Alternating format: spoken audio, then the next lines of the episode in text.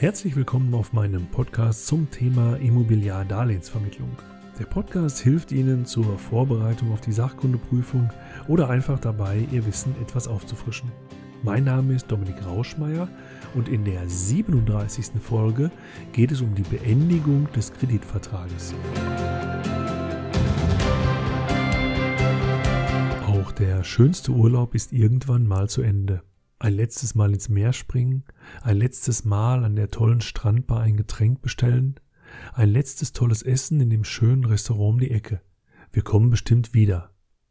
Auch eine Finanzierung ist irgendwann mal vorbei. Entweder wird die letzte Rate vereinbarungsgemäß gezahlt oder einer der beiden Vertragspartner, Darlehensnehmer oder Darlehensgeber, wollen den Kreditvertrag vorzeitig beenden. Wie und wann das möglich ist, das kommt jetzt.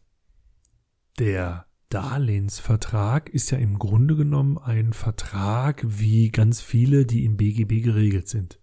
Wie ein Kaufvertrag, wie ein Dienstleistungsvertrag, wie ein Werkvertrag oder zum Beispiel auch wie ein Mietvertrag. Und viele von den Verträgen kann ich kündigen. Stellen Sie sich das beim Mietvertrag zum Beispiel vor. Und so kann grundsätzlich auch ein Darlehensvertrag gekündigt werden. Zunächst mal gucken wir uns an, wann der Darlehensnehmer diesen kündigen kann und was natürlich dann die Konsequenzen seiner Kündigung sind. Wie wir in den vorhergehenden Folgen schon besprochen haben, gibt es sogenannte variabel verzinsliche Darlehen. Darlehen also, bei denen der Zins nicht festgeschrieben ist. Bei solchen Darlehen ist es grundsätzlich möglich für den Darlehensnehmer, diese jederzeit unter Einhaltung einer dreimonatigen Kündigungsfrist zu kündigen. So steht es in 489 Absatz 2 des bürgerlichen Gesetzbuches bei einem Darlehen mit einem gebundenen Sollzins, so steht es in Paragraph 489 BGB, also mit einer Zinsfestschreibungszeit, kann der Darlehensnehmer diesen Kredit mit einer Frist von einem Monat kündigen, aber Achtung, frühestens zum Ablauf dieser Zinsbindungsfrist wenn eine Vereinbarung über den Zins nach der Zinsfestschreibungsfrist nicht getroffen wurde. Und dann gibt es bei den Immobiliardarlehen noch eine Besonderheit. Wenn die Zinsfestschreibungsdauer länger als zehn Jahre läuft und in der Regel vereinbart man Zinsfestschreibungen von 15 oder 20 Jahren, gerade in Zeiten eines niedrigen Zinsniveaus, dann kann nach vollständiger Auszahlung des Darlehens und Ablauf von zehn Jahren das Darlehen unter Einhaltung einer sechsmonatigen Kündigungsfrist gekündigt werden. Das bedeutet für den Darlehensnehmer, er hat ein Darlehen abgeschlossen, was eine Gesamtlaufzeit möglicherweise nehmen wir an von 25 Jahren hat. Die ersten 15 Jahre sind mit einer Zinsfestschreibung versehen. Das heißt, da kann der Zins nicht geändert werden. Wenn der Darlehensnehmer jetzt nach zehn Jahren erkennt, oh, die Zinsen entwickeln sich ja immer weiter nach oben. Und das kann ja im Grunde genommen für mich nur blöde laufen, weil in fünf Jahren muss ich ja mit der Bank nochmal verhandeln für die restlichen zehn Jahre, dann könnte er zehn Jahre nachdem das Darlehen vollständig ausgezahlt wurde, unter Einhaltung einer sechsmonatigen Kündigungsfrist, dieses Darlehen kündigen. Das sollte man natürlich nur machen, wenn er eine Alternative hat und könnte sich so für die restlichen 15 Jahre, damit das Darlehen nach 25 Jahren dann bezahlt ist, einen neuen Zins und den Zins, der momentan gilt und eben noch nicht möglicherweise so teuer ist wie der Zins in fünf Jahren, den könnte er sich sichern. Wird eine solche Kündigung bei einem gebundenen Sollzinssatz entweder zum Ablauf der Zinsfestschreibungszeit oder zehn Jahre nachdem das Darlehen voll ausgezahlt ist, vorgenommen, so muss der Darlehensnehmer den noch ausstehenden Betrag innerhalb von zwei Wochen nach dem Kündigungstermin zurückzahlen. Ansonsten, auch das steht in 498 BGB, ist die Kündigung nichtig und der Vertrag läuft weiter. Auch der Darlehensgeber hat natürlich ein Kündigungsrecht. Dies aber nur als außerordentliches Kündigungsrecht, wenn der Darlehensnehmer im sogenannten Zahlungsverzug ist. Und in diesem Zahlungsverzug befindet sich der Darlehensnehmer, wenn er mit mindestens zwei aufeinanderfolgenden Teilzahlungen ganz oder teilweise und das muss auch erfüllt sein, mit 2,5 Prozent des Nennbetrages des Darlehens in Verzug ist. Das bedeutet, bei einem Darlehen in Höhe von 100.000 Euro muss der Darlehensnehmer jetzt mal unabhängig von den zwei aufeinanderfolgenden Teilzahlungen mit mindestens 2.500 Euro in Verzug geraten sein. Und das sind in der Regel mehr dann als zwei Raten, die er noch nicht gezahlt hat.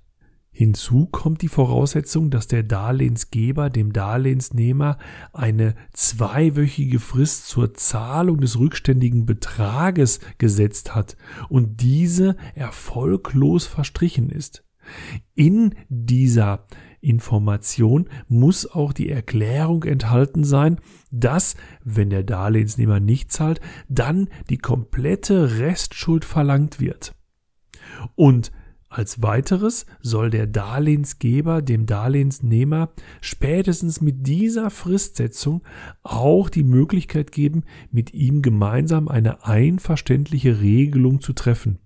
Das sind ganz schön viele Voraussetzungen für den Darlehensgeber, na gut, der Gesetzgeber geht davon aus, dass der Darlehensgeber, in der Regel sind das ja auch Banken, am etwas längeren Hebel sitzt und die Risiken, die wir in der vorhergehenden Folge besprochen haben, eher beim Darlehensnehmer sind.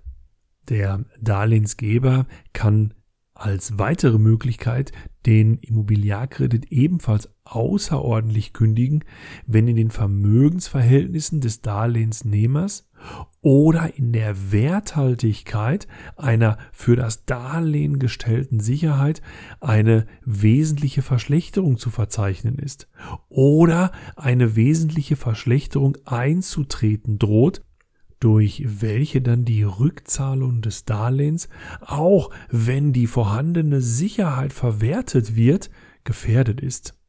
Bei den außerordentlichen Kreditkündigungsmöglichkeiten des Darlehensgebers können natürlich dann sogenannte Verzugszinsen anfallen oder auch eine Vorfälligkeitsentschädigung. Die Verzugszinsen beim Immobiliardarlehen, die übrigens auch anfallen, wenn der Darlehensnehmer durch sein vertragswidriges Verhalten in Verzug geraten ist, wenn also der Kredit nicht unbedingt gekündigt wurde, aber die Verzugsvoraussetzungen vorliegen, die liegen bei 2,5 Prozent über dem sogenannten Basiszinssatz. Das ist ein Zinssatz, der zweimal im Jahr festgestellt wird wird. Den kann man sich im Internet sehr gut angucken. Der stünde übrigens auch in Paragraph 247 im BGB. Der ist im Jahre 2020 schon in mehreren Halbjahren nacheinander im Minusbereich, so dass der Verzugszins hier sehr überschaubar ist.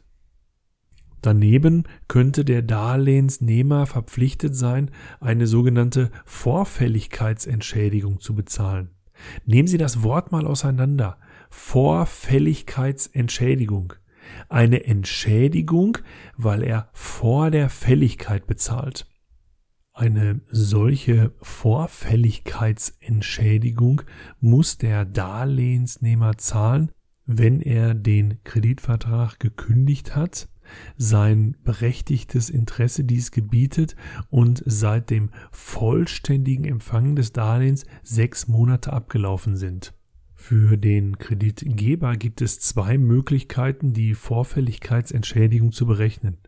Einmal die sogenannte Aktiv-Aktiv-Methode und einmal die sogenannte Aktiv-Passiv-Methode. Welche Methode der Kreditgeber wählt, kann er schon im Kreditvertrag vereinbaren. Bei der Aktiv-Aktiv-Methode wird im Grunde genommen das Geld, was der Darlehensnehmer zurückgezahlt hat, als neuer Kredit herausgegeben. Man guckt sich dann an, zu welchem Zins der neue Kredit herausgegeben wurde und wenn dieser Zins niedriger ist als der Zins des ursprünglichen Darlehensnehmers, dann ist das die Vorfälligkeitsentschädigung.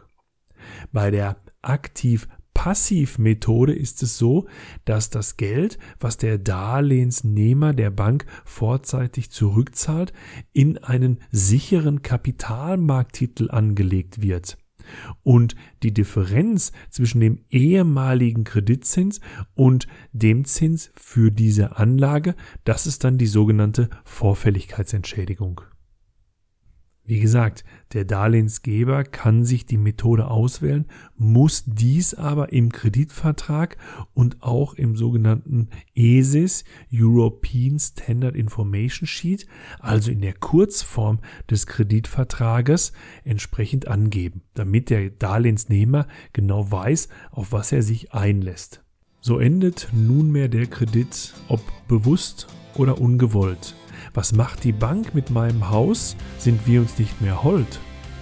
Und damit sind wir am Ende der 37. Folge zum Thema Immobiliardarlehensvermittlung. Ich freue mich auf die nächste Episode, bedanke mich für Ihre Zeit und Ihr Ohr und wenn Ihnen mein Podcast gefällt, lassen Sie es mich auf den verschiedenen Medien wie Facebook oder Instagram wissen. Wenn Sie mit mir in Kontakt treten möchten, möglicherweise weil ich Ihnen bei der Vorbereitung auf die Sachkundeprüfung noch weiterhelfen soll, finden Sie mich auf www.richtig-kommunikativ.de. Es grüßt Sie aus dem schönen Hagen in Westfalen Dominik Rauschmann.